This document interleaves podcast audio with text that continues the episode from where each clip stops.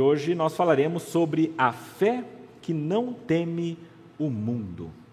Para iniciar esse momento, meus irmãos, eu queria citar para vocês um acontecimento de muitos anos atrás. Na verdade, aconteceu em 1557.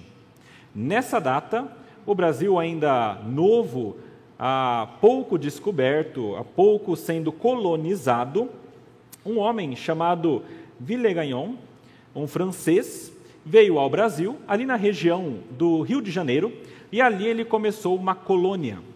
E a ideia desse homem era que essa colônia crescesse e prosperasse. E para isso acontecer, era necessário que outras pessoas fossem levadas a essa colônia. O que esse homem fez? Ele ah, conversou com João Calvino, que estava nessa época na Europa, e pediu para que ele enviasse para essa colônia alguns daqueles huguenotes, daqueles reformados franceses. E então diz a, diz a história que João Calvino envia 14 homens para essa área do Rio de Janeiro. E quando esses homens chegam lá, eles começam a trabalhar. Desses homens, dois eram pastores e todos eles eram reformados e conheciam muito bem a palavra de Deus. Eles trabalharam durante algum tempo, fizeram o que poderiam fazer, mas em determinado momento, esse comandante percebeu que a doutrina deles era um pouco diferente da doutrina que ele acreditava. Nesse momento, ele começa a ter alguma discrepância com esses 14 homens e então ele expulsa eles de volta para a França. A história diz que eles pegam um navio para chegarem até a França, mas o mar está revolto, o navio não tem condições de continuar tranquilamente, então cinco desses homens retornam ao Brasil. E eles fazem isso com o o desejo, o intuito de salvar os outros, para que os outros conseguissem seguir viagem. Então eles retornam ao Brasil. Quando eles retornam ao Brasil, esses cinco homens que eram da França, huguenotes, que haviam sido expulsos, eles são considerados por este governante, por este comandante, como que traidores. Pessoas que estavam retornando por algum motivo escuso. Quando isso acontece, um deles consegue fugir, inicialmente, e os outros quatro são presos. Esses outros quatro que são presos, eles são colocados em uma cela, e então este comandante faz ah, com que eles realizem algo que é extraordinário. A ordem do comandante era a seguinte: eu quero que vocês, na cela que vocês estão, eu quero que vocês respondam a um questionário teológico. Eu quero que vocês digam naquilo que vocês creem. Então a história diz que estes quatro homens, unidos naquele, naquela cela, começam a escrever o que ficou depois conhecido como a Confissão de Fé da Guanabara. Esses homens escrevem vários pontos teológicos, sem auxílio de livros teológicos, sem auxílio de grandes teólogos, e eles escrevem, escrevem, escrevem tudo aquilo que eles creem. Interessantemente, enquanto eles escreviam aquilo que eles criam, eles escreviam também a sua sentença de morte. É claro que aquele homem não queria que estes quatro refugiados escrevessem e se mantessem naquilo que eles diziam crer, porque a doutrina era diferente da dele. O que ele queria é que aqueles homens ah, dissessem: Olha, eu cria nisso, mas agora que o Senhor falou, eu acho que eu vou mudar a minha convicção. E na realidade eles continuam escrevendo aquilo que eles criam. Na verdade, um deles, o Lafon, ele foi aquele que, dentre os quatro, fraquejou. Diz a história que, em um determinado momento, ele encontra com o comandante e ele se retrata daquilo que ele tinha escrito. Esse homem é poupado, mesmo porque era o único alfaiate que havia naquele local. Então ele não foi morto. Os outros homens, os outros três, que permaneceram fiéis esses, pela ira de Villegagnon, foram levados ao cume de um precipício, aonde foram estrangulados e jogados ao mar. Esses homens morreram por terem confirmado a sua fé. Eles escreveram a que ficou conhecida como a primeira confissão de fé do Brasil, a confissão de fé da Guanabara. Meus irmãos, que modo mais obscuro de se iniciar um sermão, eu sei. Mas isso é proposital. Eu queria que nós, nesse momento, começássemos a pensar como que é terrível o mundo em que nós vivemos. E como são terríveis, muitas vezes, as pessoas que se opõem a Deus e ao cristianismo. E como essas pessoas são capazes de tudo para calar o Evangelho. E pensando nisso, eu queria que nós hoje entendêssemos a respeito da fé verdadeira, que é uma fé que não teme essas coisas, é uma fé que não teme o mundo. Abram a palavra de Deus em Hebreus, capítulo 11. Nós continuaremos essa série de sermões agora lendo dos versículos 23 até o versículo 29, que nos trará como é a história de Moisés.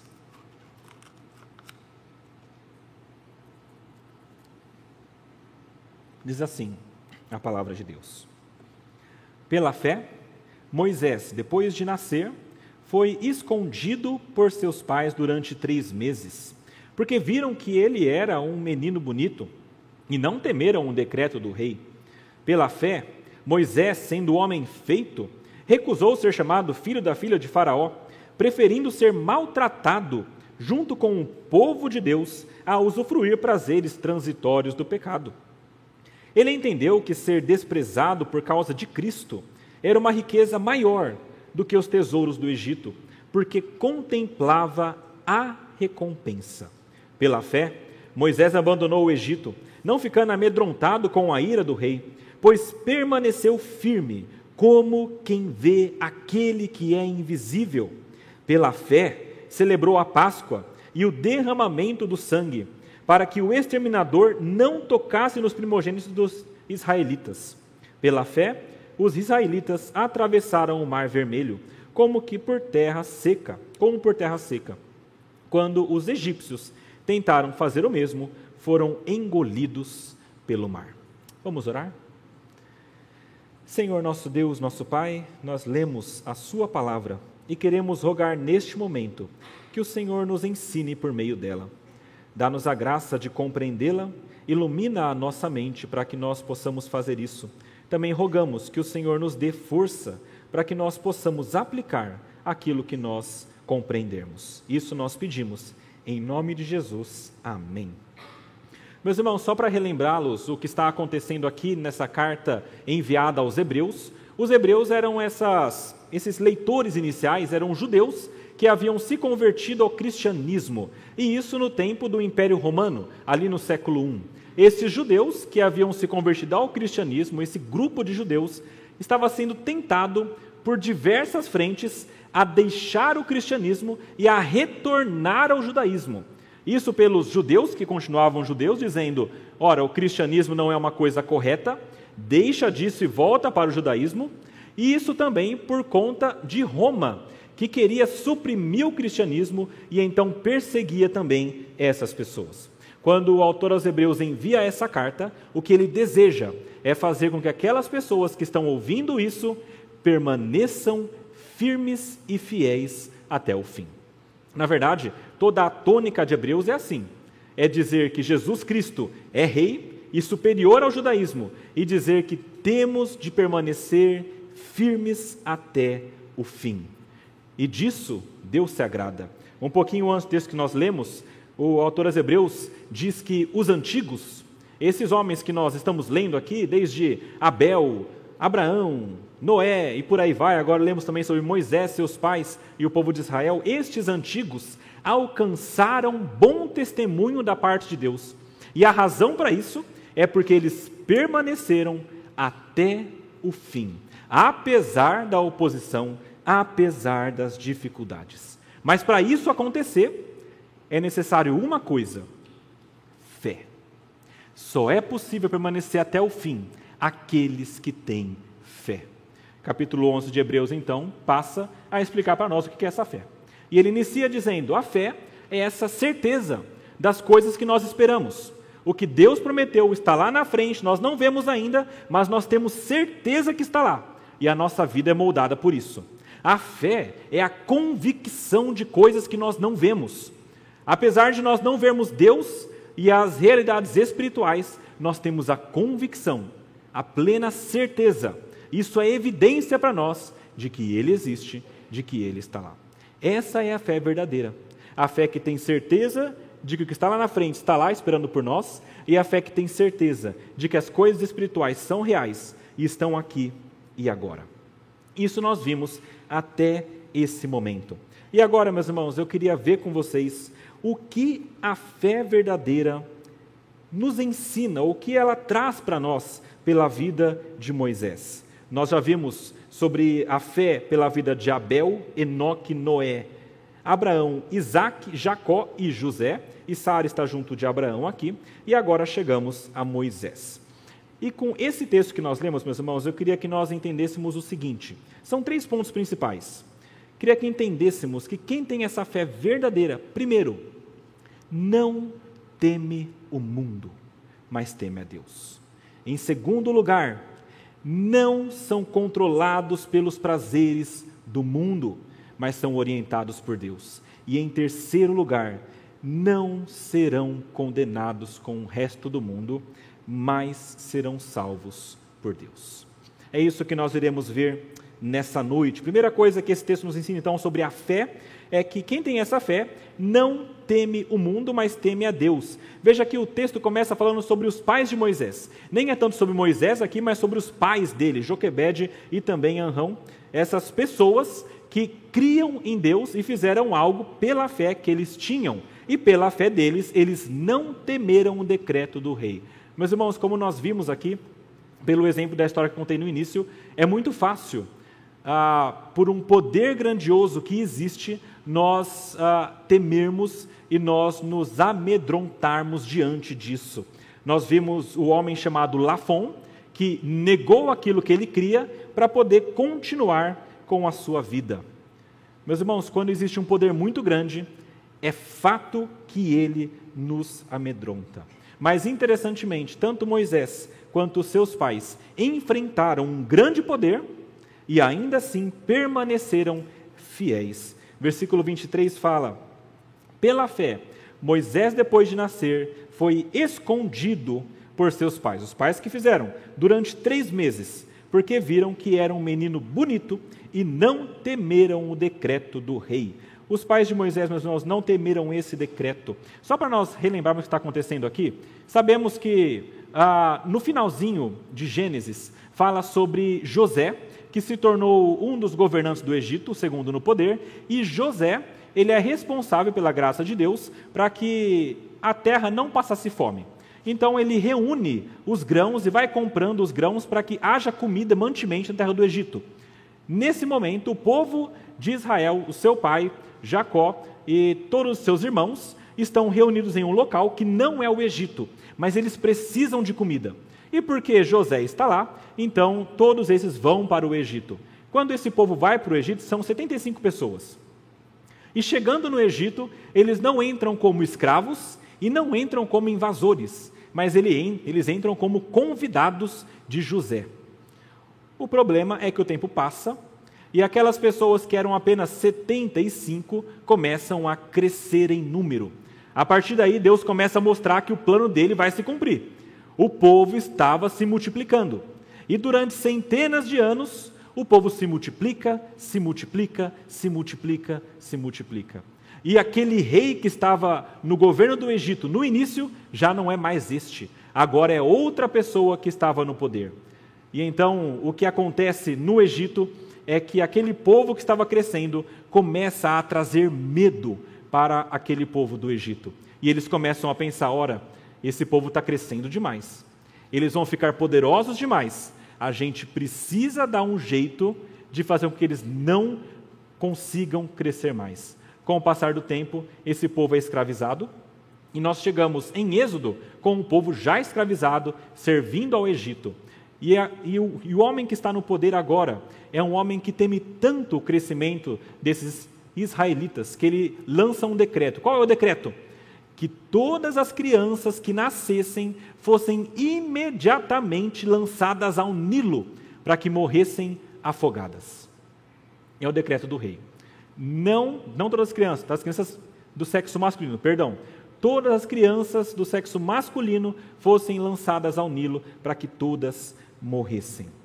Apesar desse decreto, diz a palavra de Deus, que os pais de Moisés não temeram.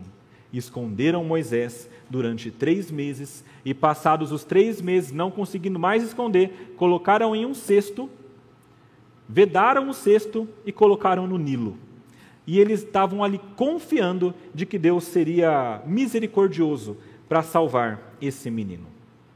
Esses pais não temeram a ira do rei, assim como também Moisés não temeu a ira do rei. Versículo 27 do nosso texto, veja que está escrito: Pela fé Moisés abandonou o Egito, não ficando amedrontado com a ira do rei. Foi semelhante ao que os pais fizeram, mas aqui Moisés demonstra também que ele não tem medo daquele rei que é o homem mais poderoso que havia naquele tempo.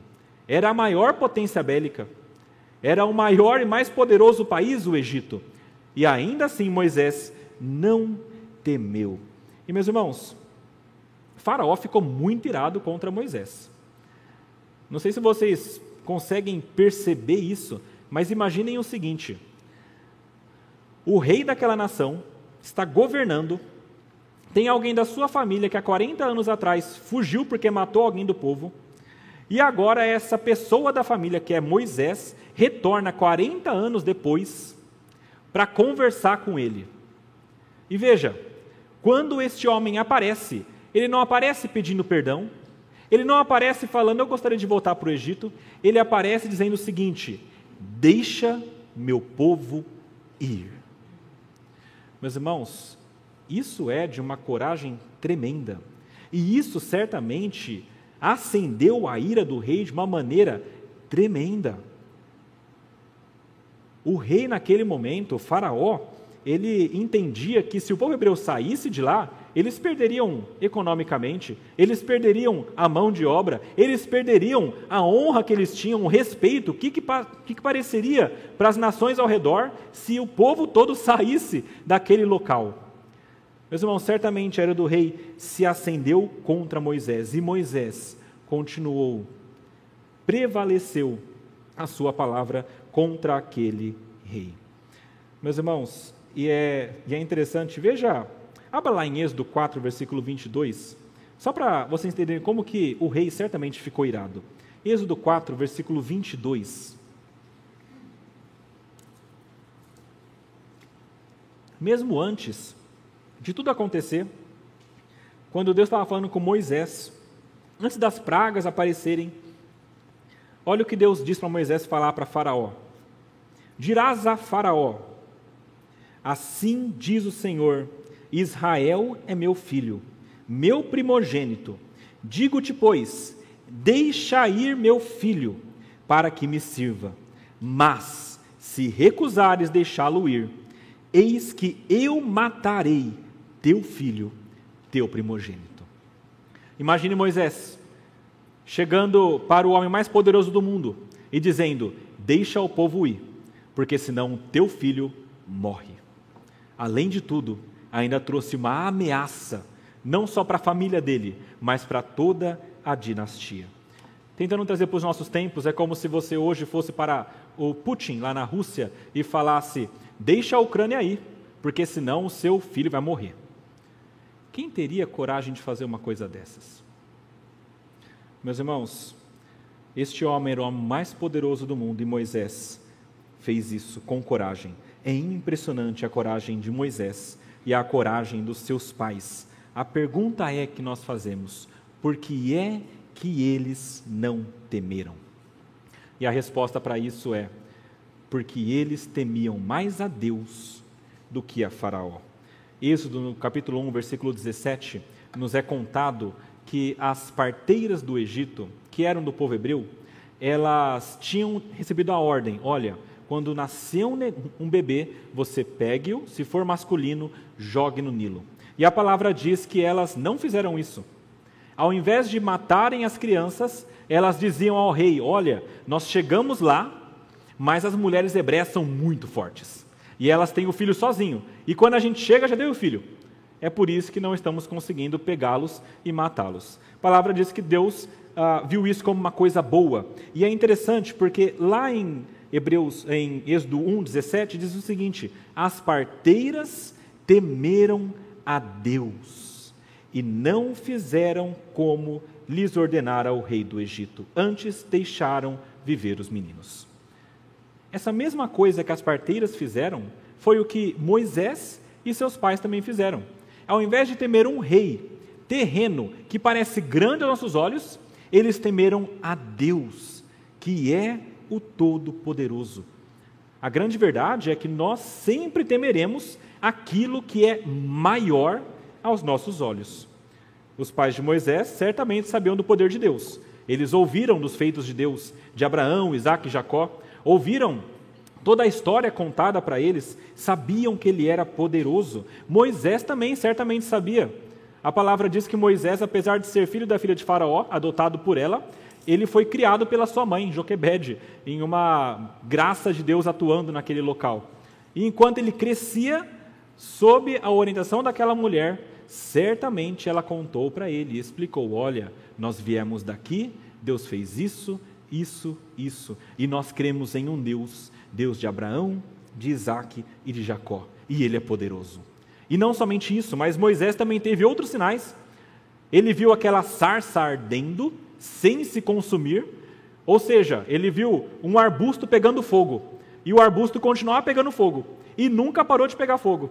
E ele falou: O que será que é isso? E quando ele vai até o arbusto, ele começa a entender: é Deus que iria conversar com ele. Ele tem o sinal do cajado que vira cobra, e até uma, uma um, um, episódio engraçado, porque a palavra diz que Deus fala: pega o teu cajado, que é um sinal, pega o cajado e joga no chão. E aí Moisés faz isso. Quando ele joga no chão, o cajado vira uma cobra. E a palavra diz que a cobra perseguia Moisés e Moisés corria dela. E eu fico imaginando o que estava acontecendo naquele momento com a cobra correndo atrás de Moisés. E depois ele pega de novo e ela vira um cajado de novo. Sinal do poder de Deus. E também tem aquele sinal da mão que fica adoecida quando Moisés coloca. Meus irmãos, Moisés cria, não só pelo que ele ouviu, mas pelo que ele viu Deus fazer. E por essa fé de que Deus é tão maior, ele não ficou amedrontado. Veja no versículo 27 que interessante, na segunda parte, por que, que ele não ficou amedrontado? Ele permaneceu firme, como quem vê aquele que é invisível. Isso nos lembra do que a fé é. É a certeza das coisas que se esperam e a convicção das coisas que não se veem. Moisés não estava vendo Deus, fisicamente, mas pelos olhos da fé, ele tinha certeza que ele existia e que ele era muito maior do que o Faraó. Meus irmãos, tanto os pais de Moisés quanto Moisés tinham plena certeza do tamanho de Deus. É por isso que eles temeram mais a Deus do que a Faraó.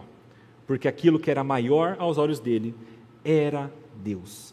E aqui está um ponto importante. Se você teme muito as coisas desse mundo, se você teme demais a pessoas, significa que talvez você ainda não tenha compreendido o tamanho de Deus.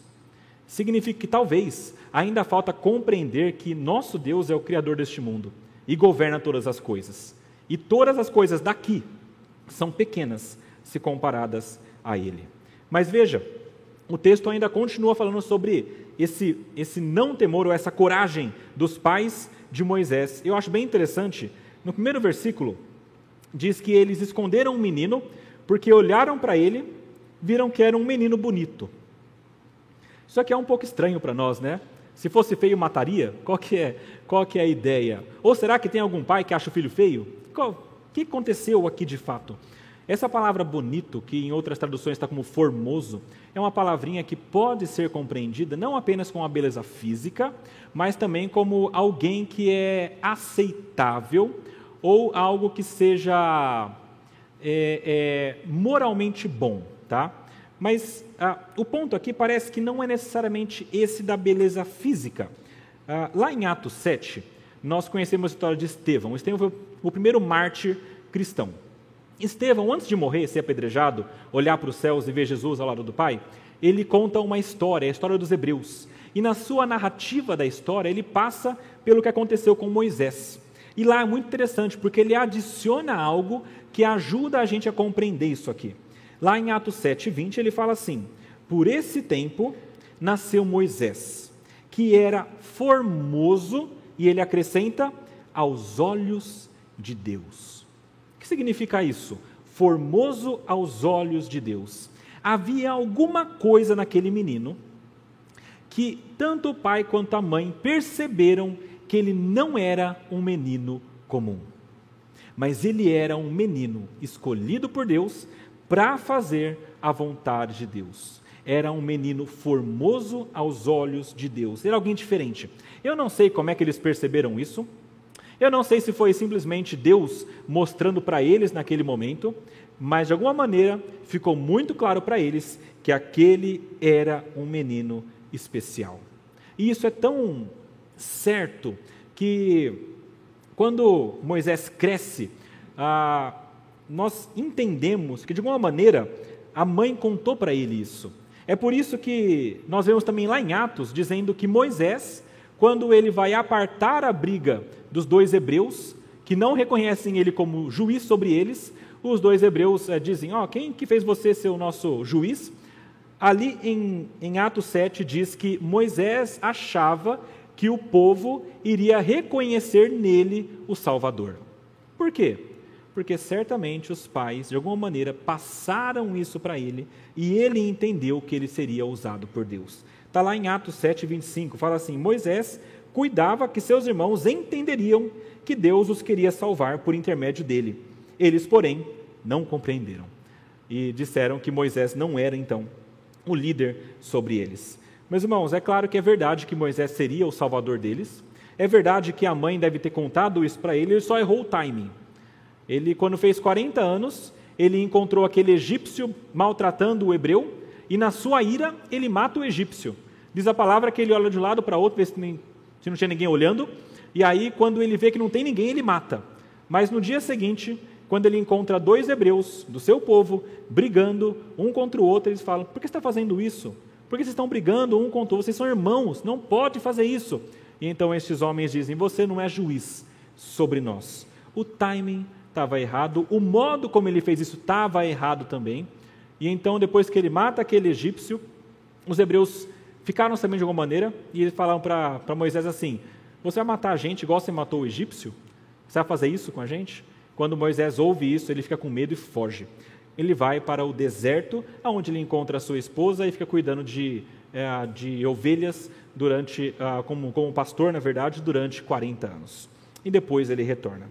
Ponto importante: Moisés entendeu que ele seria alguém usado por Deus para a salvação daquele povo. E por entender isso, é que ele também continua fazendo o que Deus havia mandado, sabendo que seria necessário para que o povo fosse liberto. E tem um ponto ainda bem interessante nesse texto. Veja no versículo 26. Fala o seguinte: Ele entendeu que ser desprezado por causa de Cristo era uma riqueza maior que os tesouros do Egito. Quando a gente olha para esse versículo, parece às vezes um anacronismo, né? Parece que está falando de Cristo no Antigo Testamento, mas como isso? Nós sabemos que o Antigo Testamento aponta para Cristo. Tudo que está ali está apontando para Jesus que um dia viria. E isso Moisés sabia bem. Ele não entendia perfeitamente que seria Jesus que viria, ele não sabia como que seria exatamente, mas o que ele sabia é: virá um descendente da mulher, e esse descendente vai pisar a cabeça da serpente. Quando isso acontecer, a serpente vai morrer e, e esse descendente vai ter o seu calcanhar picado. Ele tinha certeza disso. Ele sabia que depois dele viria uma outra pessoa também como um Salvador. Deuteronômio 18,15 é uma profecia de Moisés dizendo: Vai aparecer no meio do povo um outro profeta, semelhante a mim. Ele falará e vocês devem ouvi-lo. Aqui ele está falando sobre Jesus que viria também lá na frente. Ponto importante: quando Moisés ignora a ira do rei e permanece com coragem, ele está entendendo que o plano de Deus deveria ser cumprido. E esse plano passaria pelo que ele estava fazendo. E somente pelo que ele estava fazendo é que esse Messias lá na frente viria. Meus irmãos, o nosso pensando nisso, a gente considera um pouco o nosso mundo. O mundo que a gente vive é um mundo deturpado, um mundo cheio de pecado, dificuldades, está, que está em trevas, e, e aqui certamente nós enfrentaremos ah, diversas oposições. E aqui, meus irmãos, eu falo de oposições de todos os tipos, desde aqueles amigos e familiares que, por sermos cristãos, nos evitam, ah, passando talvez por aqueles chefes e, e talvez pelos poderosos que nos humilham, porque nós somos cristãos, e chegando até o ponto daqueles que são decapitados ou que são colocados ah, num local para queimarem vivos em, dentre os muçulmanos. Nós temos as perseguições dos mais diversos níveis. E a grande pergunta que nós fazemos é o quanto que nós tememos essas pessoas e o quanto que nós tememos a Deus. Meus irmãos, o temor, o medo, tem um poder grande sobre nós. É um poder que é tão grande sobre nós que ele molda aquilo que a gente faz. Se nós tememos alguma coisa aqui, a gente foge daqui. O temor molda o que nós vivemos. Se nós tememos, se nós falarmos alguma coisa, nós não falaremos. A pergunta é até quanto nós tememos essas pessoas e o quanto que nós entendemos quão grande é nosso Deus. Pessoas negam os seus princípios e as suas convicções, como aconteceu com Lafon. Ele negou porque ele temeu a morte. E o que nós faremos quando nós formos confrontados com pessoas desse mundo que estão tentando de alguma maneira calar o cristianismo? quando isso acontecer, quando o seu chefe te pedir para você fazer uma coisa ilícita, ou quando talvez sua família pedir para você parar de falar de Jesus para eles, ou quando seus amigos te pedirem para você mostrar que faz parte do grupo, fazendo uma coisa que é ilegal ou não tão boa, ou quando talvez o Estado e a sociedade tentarem te fazer aceitar os seus valores, lembre-se: quem é maior? Será que é a sociedade? e essas pessoas? Ou será que é Deus? O mundo e seus poderosos, meus irmãos, não são tão grandes quanto o Criador desse universo. A primeira parte da fé, e a maior, é que essa fé verdadeira não teme o mundo. Mas tem outros dois aspectos importantes que eu vou passar para vocês que são necessários. O segundo aspecto é que essas pessoas que têm a fé verdadeira não são controladas pelos prazeres do mundo, mas são orientadas por Deus. Está no versículo 24 até o versículo 26 do nosso texto. A palavra diz que Moisés rejeitou ser chamado filho da filha de Faraó. E veja, quando ele faz isso, não é simplesmente um título que ele tem. A palavra diz que ele foi colocado naquele Nilo e, e a filha do Faraó encontrou ah, esse bebezinho ali. E ela teve compaixão dele. E ela pegou esse bebê, deu o nome de Moisés porque foi tirado das águas, e quando ela faz isso, ela adota a criança.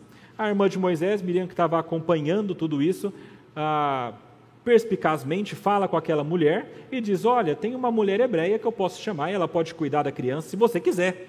E então ela, não, pode levar então, cuida dela, amamenta e eu vou pagar. Tá? Então, além de não morrer Moisés, ainda a filha do faraó adota e paga para a própria mãe cuidar. Tá? É isso que Deus fez na vida deles. E é muito interessante uma coisa aqui. Lembrem-se que o Nilo era uma divindade no Egito. Muitos comentaristas, quando olham para esse texto, dizem o seguinte: quando aquela moça olhou para o bebê vindo naquele cesto em direção a ela, ela pensou: é um presente dos deuses.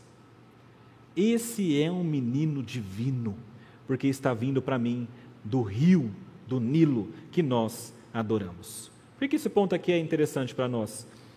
Moisés não foi, ele não cresceu como uma pessoa qualquer. Ele era diferente.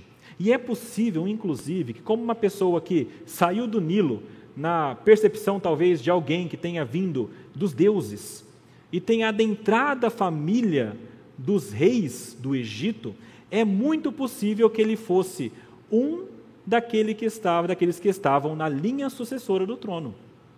É muito possível que lá, é, talvez ele, ele não fosse imediatamente o Faraó, mas permanecesse lá, ele teria muito poder. E meus irmãos, quando a palavra diz que ele negou ser chamado de filho da filha de Faraó, ele negou tudo aquilo que essa posição de poder traria para ele. Ele negou poder, ele negou riquezas, a palavra diz que ele rejeitou os prazeres transitórios do pecado, negou todo tipo de prazeres, como bebidas, comidas, ah, mulheres do Egito, tudo que ele poderia ter por ser um príncipe. E tudo isso ele negou por conta de Deus. E eu acho interessante aqui porque ele traz para nós aquilo que alguém pode ter de melhor nesse mundo. Não é apenas uma pessoa bem de vida, ele é um príncipe. Não é apenas uma pessoa que é bilionária porque tem uma empresa boa. Ele tem a ele teria a riqueza de um país nas mãos. Se vocês já viram aquelas tumbas dos faraós sendo abertas, vocês já viram que quando eles abrem, ali dentro tem muito tesouro. Tem quilos e quilos de ouro. Era desse tipo de riqueza que Moisés estava abrindo mão quando não queria mais ser chamado de filho da filha de Faraó. Meus irmãos, ele rejeitou os prazeres transitórios do pecado que havia no Egito, ele rejeitou as riquezas do Egito, ele rejeitou ser reconhecido como príncipe do Egito, para quê? Para ser contado dentre aqueles que são do povo de Deus. Ele não queria mais ser reconhecido como um egípcio, mas ele queria ser reconhecido como alguém do povo de Deus. Versículo 25 fala: preferindo ser maltratado junto com este mesmo povo. Meus irmãos, Moisés, quando ele faz isso, ele não faz isso inadvertidamente. Ele faz isso escolhendo. Ele, ele literalmente pesou as coisas e as consequências. O que eu ganho, o que eu perco aqui como egípcio. O que eu ganho, o que eu perco aqui como alguém do povo de Deus. E depois de pesar tudo isso, ele decide: eu vou ficar com o povo de Deus. Esse momento talvez tenha sido quando ele decide matar o egípcio. Ali ele estava decidindo: eu não vou mais ser um egípcio, eu vou proteger aquele povo que é o hebreu. E ele rejeita tudo isso porque sabia, isso aqui é o ponto importante aqui, ele sabia que havia uma recompensa maior em Deus. Lembrando de novo aqui, os pontos da fé: certeza daquilo que está vindo e certeza do que já está aqui espiritualmente, mesmo que nós não consigamos ver. A palavra diz que Moisés olhava para frente e contemplava a recompensa. E veja, não é uma recompensa, não é qualquer recompensa, é no singular definido a recompensa. Que recompensa é essa? Se não a salvação, se não a eternidade. E é interessante porque aqui também existe aquele jogo de palavras que nós estamos vendo em Hebreus 11, entre o que é eterno e dura para sempre e o que é transitório. Nós vimos em Abraão isso. Abraão vivia em tendas, algo que não tem fundamentos, mas ele ia até a cidade que tem fundamentos, algo que é eterno. Nós vemos isso em Moisés também. Ele olhava para a recompensa duradoura e ele deixava os prazeres transitórios desse mundo. Meus irmãos, isso aqui está sempre na tônica dessa carta de Hebreus 11. Aqui, então, meus irmãos, nós temos ensinamentos importantes nessa segunda parte. Primeiro, um alerta. Nós estamos dispostos a renunciar os prazeres terrenos para seguir a Deus? Essa é uma pergunta extremamente importante por um motivo simples. Os prazeres nos controlam. Os prazeres desordenados nos controlam. Se nós gostamos de algo, se nós temos prazer em alguma coisa, é para lá que nós vamos. Isso no homem natural. Se os prazeres deste mundo estão atraindo a gente dessa maneira, de modo que a gente prefere os prazeres do mundo do que estar com Deus. Então tem alguma coisa errada. A pergunta é: o que é que vai controlar a sua vida? Os prazeres imediatos, terrenos e transitórios daqui? Ou será que é aquele último prazer que será estar na presença de Deus lá na frente, quando nós formos ressurretos? Esse é um alerta importante. O que está controlando a sua vida? Os prazeres deste mundo ou a recompensa de Deus? Em segundo lugar, um encorajamento também. É interessante porque Moisés aqui não deixou os prazeres do Egito para ter os mesmos prazeres com Deus. Não é assim. Eu vou deixar os prazeres do pecado aqui e eu vou ter Deus me satisfazendo da mesma maneira aqui. Às vezes as pessoas se confundem com isso, pensando o seguinte, mais ou menos assim: eu vou deixar os prazeres do pecado sexual, ilícito aqui, o pecado sexual, e eu vou então seguir a Deus e Deus vai me suprir. Às vezes dá a entender que de alguma maneira Deus vai suprir essa, esses desejos sexuais que essa pessoa tem e vai supri-lo dessa maneira. Mas a palavra de Deus não nos mostra exatamente isso. A palavra de Deus nos mostra que nós teremos delícias eternamente ao lado de Deus. Não são as mesmas deste mundo, mas são muito superiores. E elas estão concentradas especialmente na eternidade. Aqui nós temos também a alegria de estar com Deus e o prazer de estar na presença dele. Mas quando nós chegarmos lá, na cidade que tem fundamento, isso será pleno e grandioso. Um dia, você será plenamente satisfeito em todas as coisas em Deus. Então a instrução é olhe para frente e vislumbre, como Moisés fez, essa grande recompensa futura. Em último lugar, esse texto nos mostra que aqueles que têm fé verdadeira em Deus não serão condenados com o mundo, mas serão salvos por Deus. Versículo 28 e versículo 29 do nosso texto. Esses dois versículos trazem para nós duas maneiras que o povo demonstrou que tinha fé em Deus e duas maneiras que Deus não os condenou, mas os salvou. A primeira delas é, é com relação aos primogênitos. Deus havia condenado todos os primogênitos daquele local à morte. Todos morreriam na décima praga. Essa era a praga. O anjo vai passar e toda a casa que tiver o primogênito vai morrer o primogênito. A palavra diz que quando isso acontece, há grande clamor no Egito, havia morte em todas as casas. Mas a palavra também diz que Deus proveu um meio de salvação, que é a Páscoa. Qual foi a orientação de Deus? Deus falou o seguinte: peguem um cordeiro, aqueles que têm fé, matem o cordeiro, comam do cordeiro, peguem o sangue do cordeiro e espalhem na porta, em cima e dos lados, para que quando passar o exterminador, aquele anjo, aquele, aquele que iria matar e levar, ceifar a vida daqueles primogênitos, quando ele passar, vai passar direto e não vai matar aquele primogênito. Meus irmãos, isso que eles fizeram, essa Páscoa, foi uma substituição do primogênito pelo cordeiro. Aonde morreu o cordeiro, não morreram primogênitos. E é claro, quando a gente fala sobre cordeiro e primogênito, isso não é novo para nós. Nós vimos que aconteceu anteriormente com Abraão. Abraão teve a ordem de Deus: sobe no monte e me dá o seu filho como oferta. Tem que matar o seu filho quando ele chega no monte, o único filho, o filho da promessa, aquele que seria o herdeiro de todas as coisas, o que iniciaria toda essa posteridade, seria entregue a Deus. E a palavra diz que quando Abraão iria oferecer o filho, aparece Deus dizendo: Não faça mais isso. E então ele provê um cordeiro para ser morto no lugar de Isaac. Isaac morreria, primogênito, mas morre o cordeiro.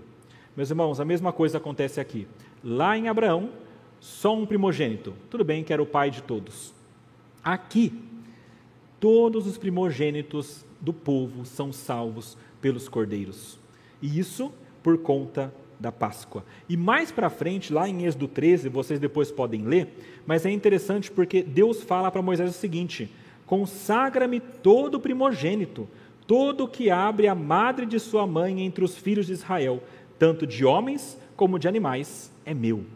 Todo primogênito que nascesse em Israel também era de Deus. Mas a palavra diz que Deus também dá um livramento para isso.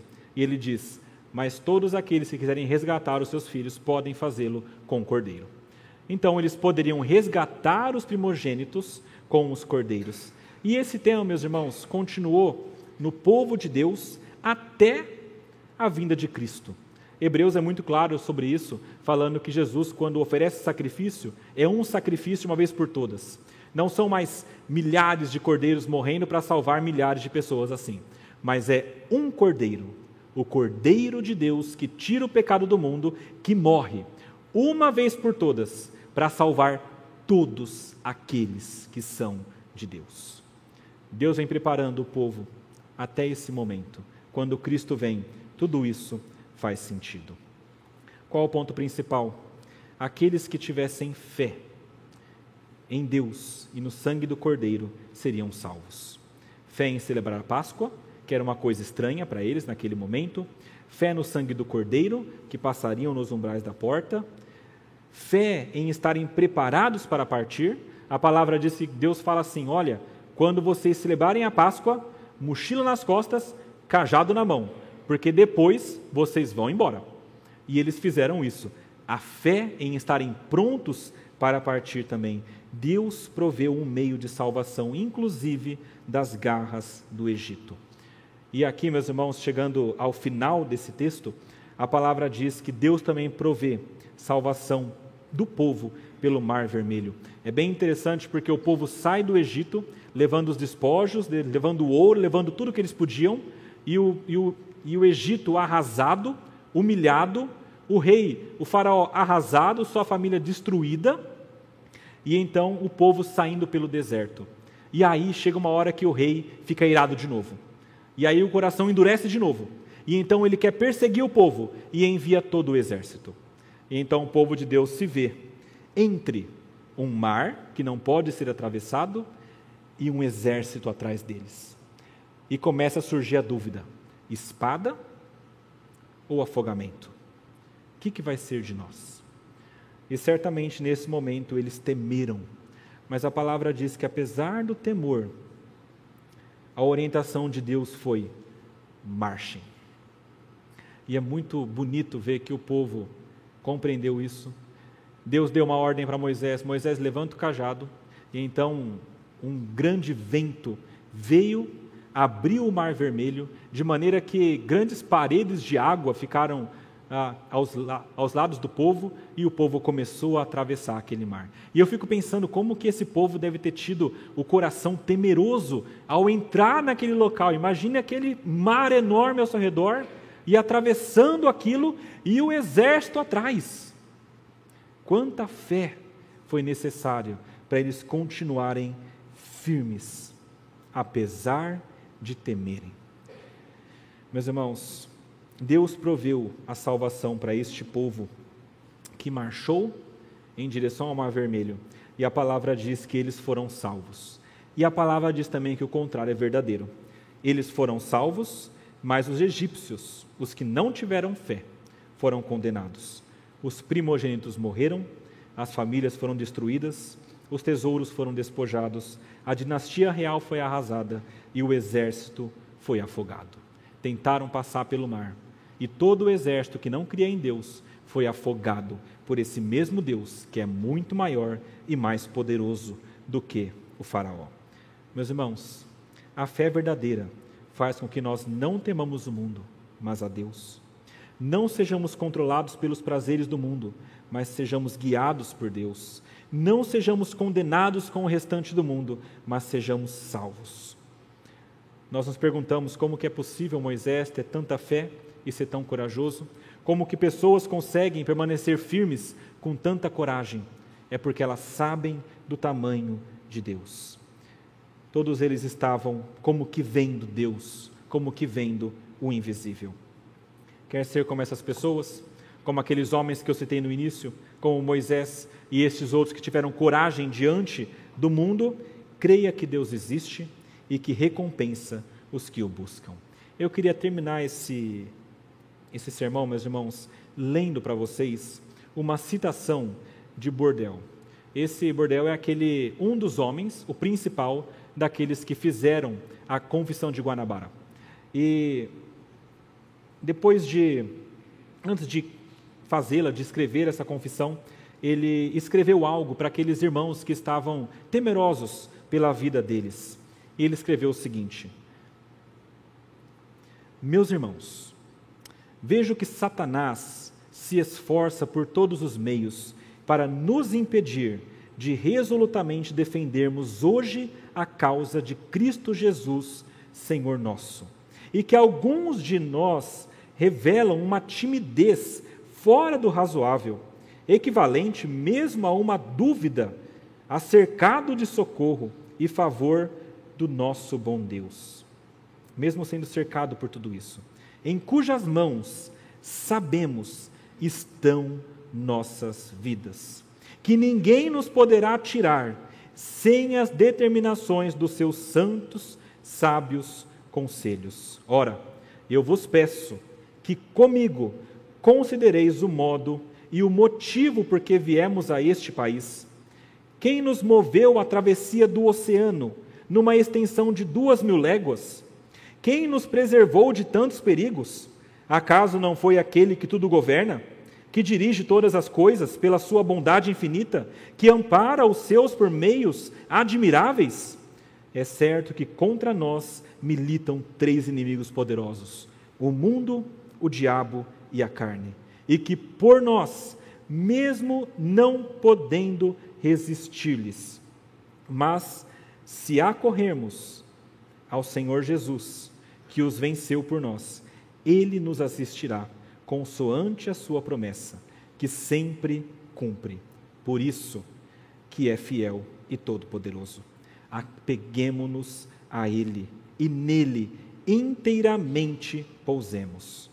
Coragem, pois, meus irmãos, que os enganos, que as crueldades, que as riquezas deste mundo não nos abracem, não nos embaraçem de irmos a Cristo.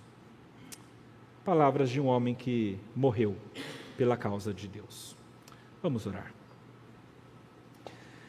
Senhor nosso Deus, nosso Pai, nós somos gratos pela Sua palavra que nos mostra a verdade. Somos gratos porque ela nos ensina sobre teu poder e sobre tua graça e misericórdia, e ao mesmo tempo nos exorta a termos uma vida de fé no Senhor, a confiarmos que tu estás conosco e a termos a plena certeza que tu cumprirás a tua promessa. Nós queremos pedir, Pai, para que nós, assim como Moisés, possamos vislumbrar a ti como aquele que vê o invisível e possamos vislumbrar aquilo que virá como pessoas que têm a plena certeza de que a tua promessa se cumprirá. Nós pedimos isso, crendo no Senhor, na sua graça e no seu amor, em nome de Jesus. Amém.